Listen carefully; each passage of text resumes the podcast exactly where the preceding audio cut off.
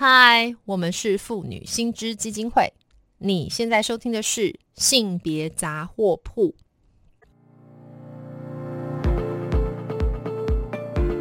从新闻看性别，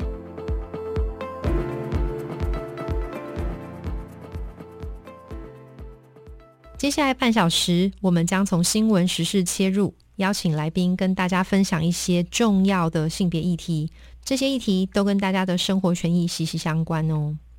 那再过几天呢，我们即将有一个很重要的一个大事，就是我们的大法官即将在十月十八日召开宪法法庭进行言辞辩论。那这次要辩论什么样的议题呢？讨论的是祭祀工业派下员是否违反宪法的性别平等原则。那这个看起来非常严肃的议题，我相信我们的听众朋友一定也都非常好奇。那今天就这个议题呢，我们很荣幸邀请到中央大学客家语文暨社会科学系的教授江真莹江教授。那我想有常常听我们节目的听众朋友也非常熟悉，他也是我们妇女新知基金会现任的董事长，就是我亲爱的阿董。那所以今天很荣幸又邀请到我们的江真莹江董 来跟我们讨论这个很重。要议题，Hello，真莹，文伟好，你看线上的听众朋友大家好，你看我已经笑得很开怀，这样是啊，听到文伟的声音很开心。我也是每次能够跟，其实虽然我们工作上对不对，在薪资倡议上面有很多接触机会，但真的要能够这样好好的聊，然后谈一个事情的时间也不太多。对啊，所以是啊，所以今天很荣幸啊，我也想要直接来问真莹，就是我想听众，我刚刚已经提到十月十八号是一个很重要的日子，好，那可是这件事看起来离我们大家都有点遥远。我觉得这个遥远的原因是，第一个一听到是什么大法官啊，什么宪法法庭啊，什么性别平等啊，就觉得。好像很远，那尤其是这次要讨论议题里面还在讲这个祭祀工业，这个到底是什么呀？就是可不可以请真莹？因为我我要特别强调，今天我们找真莹来是因为不知道听众记不记得，真莹她自己本身做很多客家啦、性别啦，哈，很多的相关的这个田野研究，哈，那她自己的很多专长跟她的著作也都跟这些有关。所以真莹，可不可以请你先帮我们跟听众朋友介绍一下，到底什么是祭祀工业？然后里面有一个词叫派下员，什么派下权，这些到底在讲什么呀？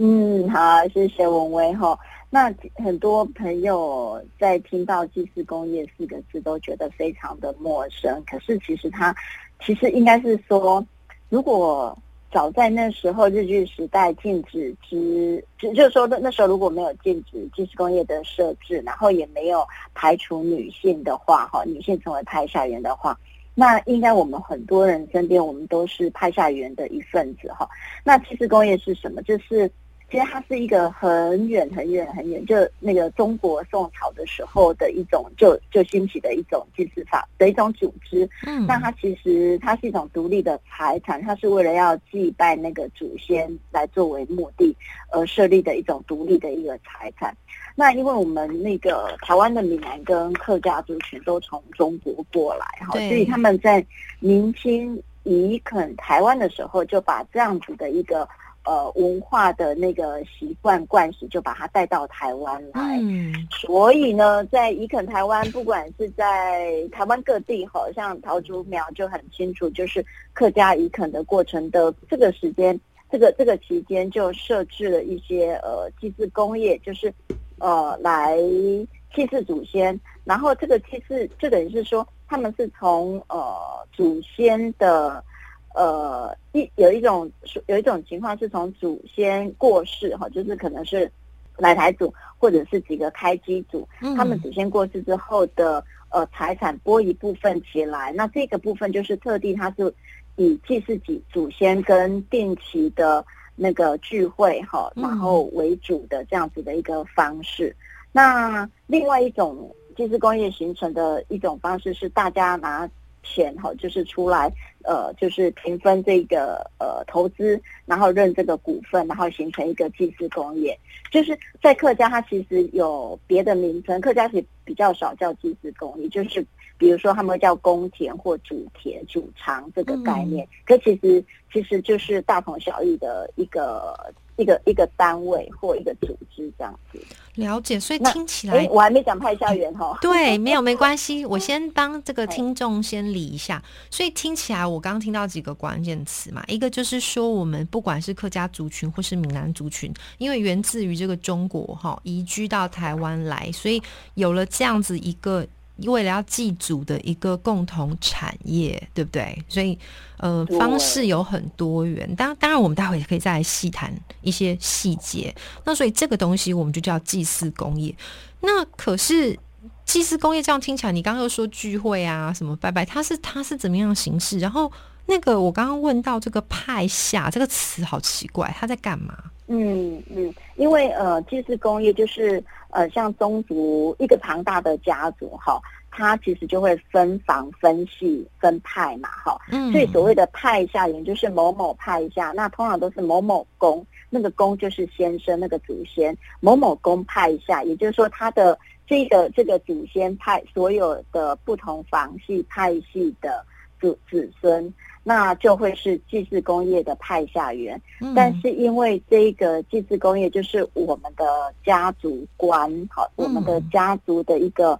呃文化观都是以男性还有父子轴为嗯传承的轴线哈，所以所谓的派下员基本上是只有男性才是这个祭祀工业的派下员。了解，所以它是一个我们这样讲，就是好像听众比较熟悉，反而是西方观念这种所谓家庭树。但这棵树很有趣，它开枝散叶过程，像刚刚郑莹提到的，它就是只传给男生，然后是父子这种关系才会往下传，是这个意思吗？是的，是的，就是在传统的这个父系家庭的这个轴线上，女性被预设为说，她其实要嫁离开、嫁出去，要出嫁嗯原生家庭，然后到夫家去。所以她到夫家去，她就等于是在协助她先生这个派下员，好帮这个派下员呃一起共同呃生育子女，然后。嗯这个就在循环嘛，要生育子女之后，要一定要生出一个儿子，那对这个父子轴其实就会循环了。就是当他的爸爸或他的先生成为过世之后，就会成为祖先嘛，那他的下一代会持续生生子、生生、生丁，所以就会有持续有一个生产链，就是生儿子，然后老一代的就会变成祖先。嗯所以这个祭祀公宴里面的财产跟聚会跟所有的活动，都是在祭祀这些祖先，跟维持让这些派下员来进行这样子的活动。了解，那所以这样嗯听起来，我比较有点能理解这个东西，就是为什么好像会扯到性别哈。但是我接下来就要再追问，这可能也跟就是真颖自己本身的一些田野调查跟研究有关啊。你可不可以跟我们听众朋友谈一下，到底你所知道的这个祭祀工业，尤其是我很我很好奇是，除了闽南族群之外，客家族群他们在这样子所谓的派下，通常是呈现什么样态？那其中有没有什么？嗯，你要，然后尤其是刚刚你听到这个性别哦，就是父传子，然后这个父变成公，哦，这个阿公嗯公往上变祖先变祖宗，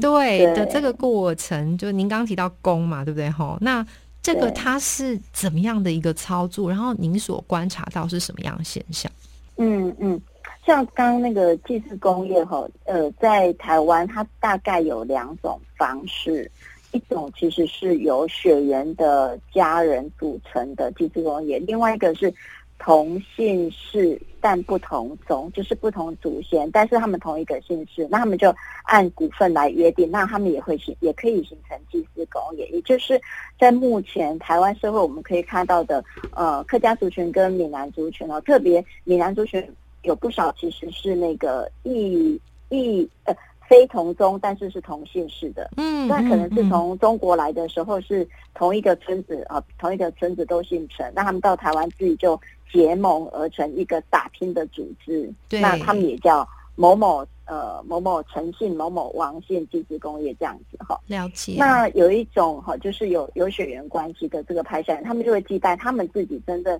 的一个起源的祖先这样子。嗯，那这个祭祀工业，它大概在明清时代就成立，那大概在日日日本日据时代、日治时代，一九二二年大正十年还是十一年的时候，日本就禁止这种这种民间司法组成的一种组织哈，所以在那之后有好长一段时间，台湾没有在新的祭祀工业了，那就是一九二二年之前成立的祭祀工业。那我要回应刚刚那个呃主持人吴威所讲的，就是说，哎，那这些现在要处理的或法律上适用祭祀工业条例的这些祭祀工业。呃，是不是都是一九二二年这种早期施行这个条例施行前的那个祭祀工？就是以前成立的有，但是之后还是有哈，特别是在呃那个客家宗族这边，我们有看到说，他其实现在还是为了要祭祀祖先。那他们早期呢没有成立，来得及成立祭祀工业，但是他们现在是用法人的方式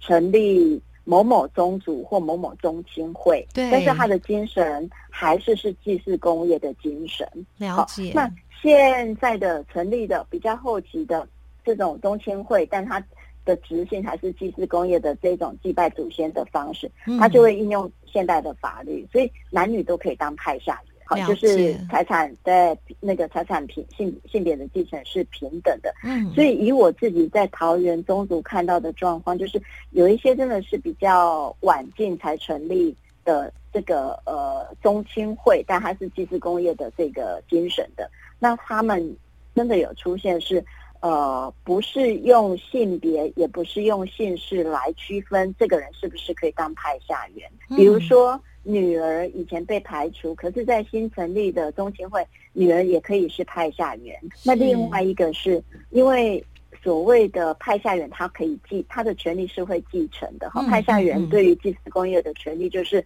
呃管理还有参与，他有点像会员的感觉。可是这个会员彼此是有亲属关系的，这样。对，所以这个权利是会因为这个当事者过世之后，再由他的子女来继承的。嗯嗯嗯嗯嗯。所以，如果女儿是可以当派下人，女儿结婚之后，她的小孩，因为我们现在法律上可以从先从爸爸的姓，也是从妈妈的，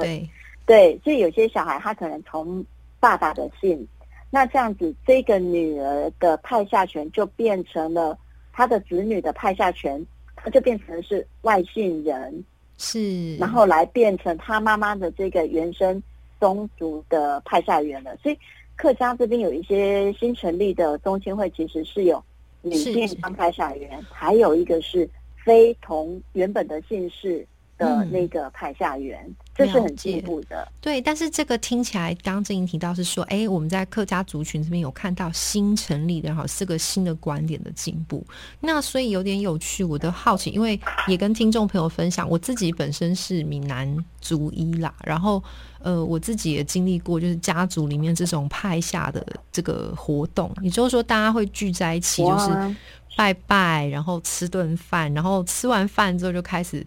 分钱，好，就是，诶，今年的租金会分到多少？但是比较有趣的事情是，我的刚好我的那个派下就比较传统。我自己的感觉是，我是新夫的角色，就是媳妇的角色。诶，我的丈夫或是我们家就收得到钱，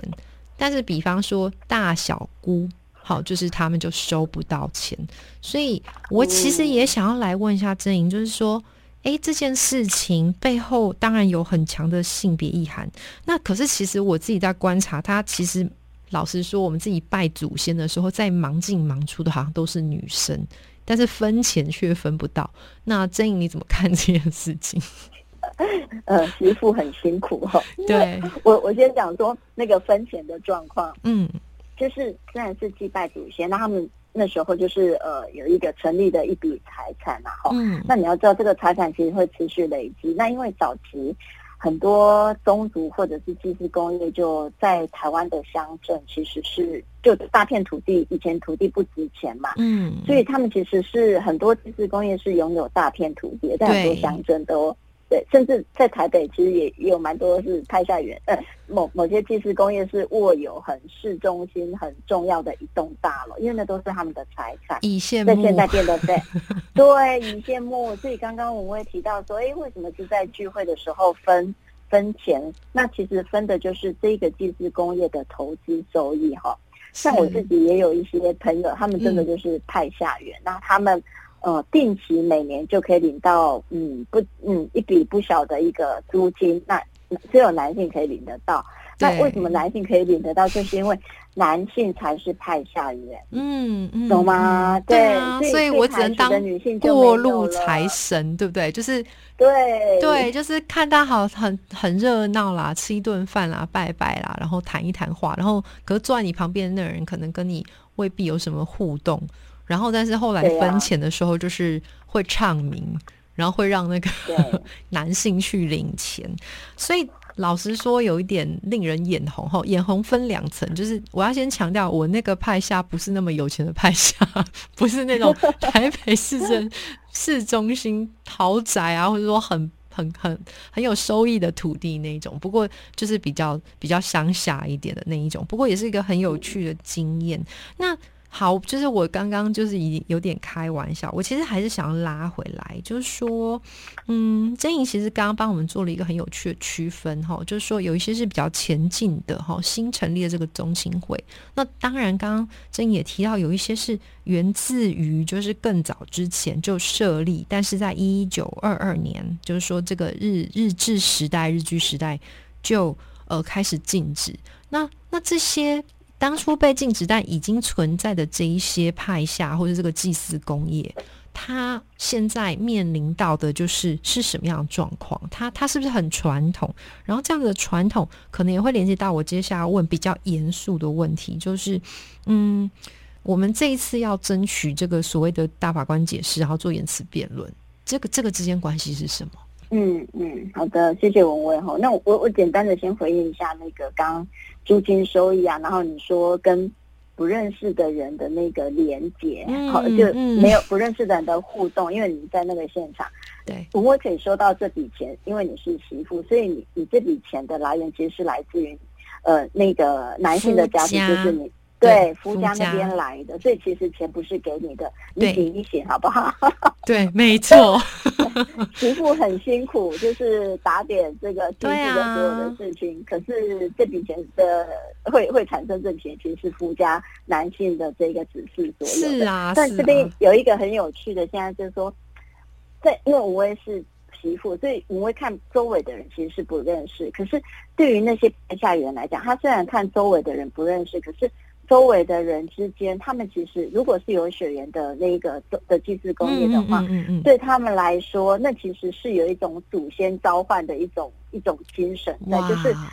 哇，我的一个祖先，男性祖先来台湾，嗯，然后一两百年之后。产生这么多的子女，好这么多的后代，那这些人都跟我有血缘关系。嗯，这个就是祭祀工业一直在强调，就是那个祖先祭祀，然后祭拜祖先跟缅怀祖先的一个很很很传统、非常文化的一种文化观的一种回馈。这样，所以那种不太有互动，但是他们有一种神秘的祖先连接在他们家人身上。对，我也要跟真莹就是。回应一下，对我觉得郑营长完没错，那个钱就是跟我无关，我过路财神。好，然后但是好玩是，我可以提供那个现场，就我记得那个时候拜拜完啊，然后就是你就会看到很多人，真的那个就是人非常非常多，然后真的就像郑颖所说的，就是大家日常根本就八竿子打不着。我发誓，那就是我人生第一次见到他，然后可能下一次再见面又是比方说要分钱的时候，而且你座位未必会排在一起，就是大家就是。聚在那边吃饭，然后但是当下你真的会有一种大家开始努力的要跟彼此互动，然后大家努力要去追本溯源，就是去问说，哎啊，你是拎拎刀起都几帮哎，或者说，对，你们是大房二房，对，你们家是怎样啊？现在在哪里？就是这个真的是非常有趣的经验。那只是说，对啊，曾颖刚刚也提到说，我这个虽然是女性，但是其实那个是来自于夫家，那所以。嗯，我想问我们新知，我们新知先前就是，尤其我要来问真颖哦，就是说，其实真颖很厉害，他担任过这个 行政院性别平等平等会的委员哦，吼。那所以真颖，你可不可以来跟我们听众分享？这个就比较倡议面了，哈，就是说，过去政府啊有没有试图要去做这个祭祀工业条例？好，就是刚刚你提到这个祭祀工业条例。里面的相关规范，尤其是针对性别的这个部分，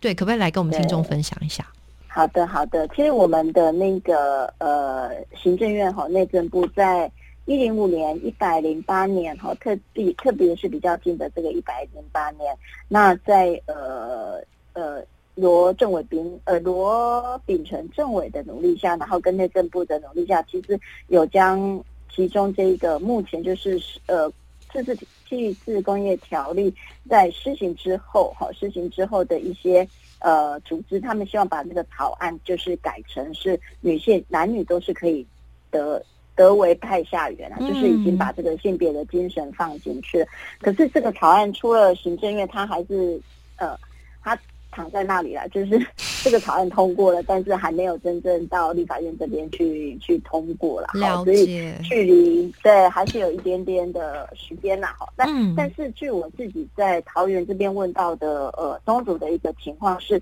虽然那个草案那个。草案还没有正式通过，但是在一线的县市政府的社会局哈，当这个新兴的祭呃祭祀工业或者是呃中心会要再去登记呃会员改选的时候，其实一线的社会局的工作人员其实是辅导有辅导有辅导这些新新登记的法人团体，说女性也得。成为派下人，女性也可以成为会员，所以有我我自己访谈的经验，大概是一半一半，哦，就是一半的新兴的呃祭祀工业，他们其实已经好新兴的中中青会比较讲中青会比较准确哈，嗯，他们就是让女性成为那个会员，好，对，成为派下。那他的呃这个女女儿哈，以后结婚之后，他的子女也可以继承他他的这一个派下权，派下权，对。那但是有另外一半就是 A 比较保守这样子哈，就是呃设了一个门槛，就是说哎女儿也可以啦，可是哈你要有三年内要有回来祭拜祖先的行为，就是说你那个每一年对，刚刚我不是说你们就是聚餐祭祖吗？你三年没有回来，他们就会把你默默的除名，就不再联络你这样。哎呀，女性就是得积极的参与，才会有获得这个机会，就对了。对对，不过他们有强调，就是说他们这个三年回来要祭拜祖先是男女适用，对男女适用，对对对。但是哈，我们的文化比较不利于女性，就是因为我们女性会被还是很常被视为说你是嫁离开这个家庭，你离开原生家庭，你到了夫家，那有些时候可能夫家不是让你很方便可以回来原生家庭祭拜或祭祀。那你这个时候，你可能自己要做一些努力，就是你可能结婚了，但是你其实没有跟你的原生宗族或原生家族来离开，嗯，就你要回来祭拜啊，跟跟你的哥哥弟弟一样，都是自己的父母亲、自己的那个呃爸爸妈妈要回来祭拜这样子，还是参与宗族的祭祀。那这是一个情况，就是说星星的部分当然都很 OK，但就是。这一次事先要处理的是施行前的，也就是祭祀条例施行前哈。那施行前，通常他们已经存在的祭祀工业，大概真的在派下员的部分就是设限男系子孙嘛。嗯。然后如果没有男系子孙的话，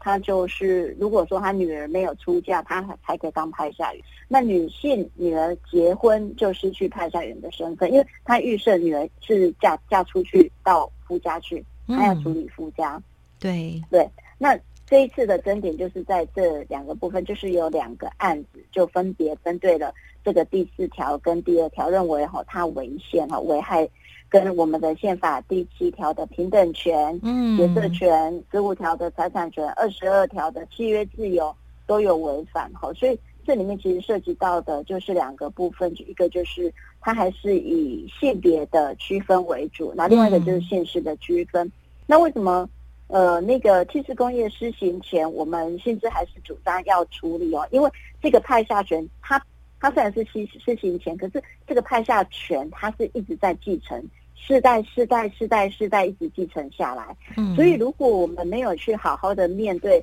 祭祀条例的施行前已经存在的这些祭祀公业的话，嗯。因为这个是世代一直下去继承下去了，如果我们没有处理，它其实一百年之后这个问题还是还是存在。这个就是对这个派下这个祭祀公业，它还是排除了女性。那这跟我们在推动呃那个性别的公约，对对跟性别平等我们就是在我们的法律里面有一块，既然它跟性别平等的精神是完全背道而驰的。是是是，对，所以真莹啊，因为我们只剩一分钟。好，很快，对，很快，对不对？每次跟你聊天都很快结束。我我最后只能剩这一分钟跟你问了。我知道我们十月五号已经跟大法官提交，就是您刚刚提到这个针对这两个哈性别跟姓氏的这种不平等，提交一个法庭自由意见书。最后，如果你想要跟我们听众朋友来谈的话，你想要告诉听众朋友什么？嗯，我想要告诉听众朋友就是。不管一个家族或一个宗族或是一个家庭的形成跟运作，其实是都有这个呃组成的每一个分子。那这里面有男生有女生。有儿子有女儿，然后有其中的每一个人。那我们每一个人其实，如果都是为着这个祭祀祖先的精神的话，其实不分男女，我们都有这个心，也有这个能力，可以慎终追远，祭拜我们的祖先，祭祀祖先。所以，呃，希望能够在这个祭祀工业的部分，它能够符合一个，就是不要用性别来区分我们的权利，然后也不要用姓氏来那个呃区分我们的权利，特别是因为我们现在有。那个夫妻的呃，就是小孩子的姓氏是可以协商，其实是一种创造的空间。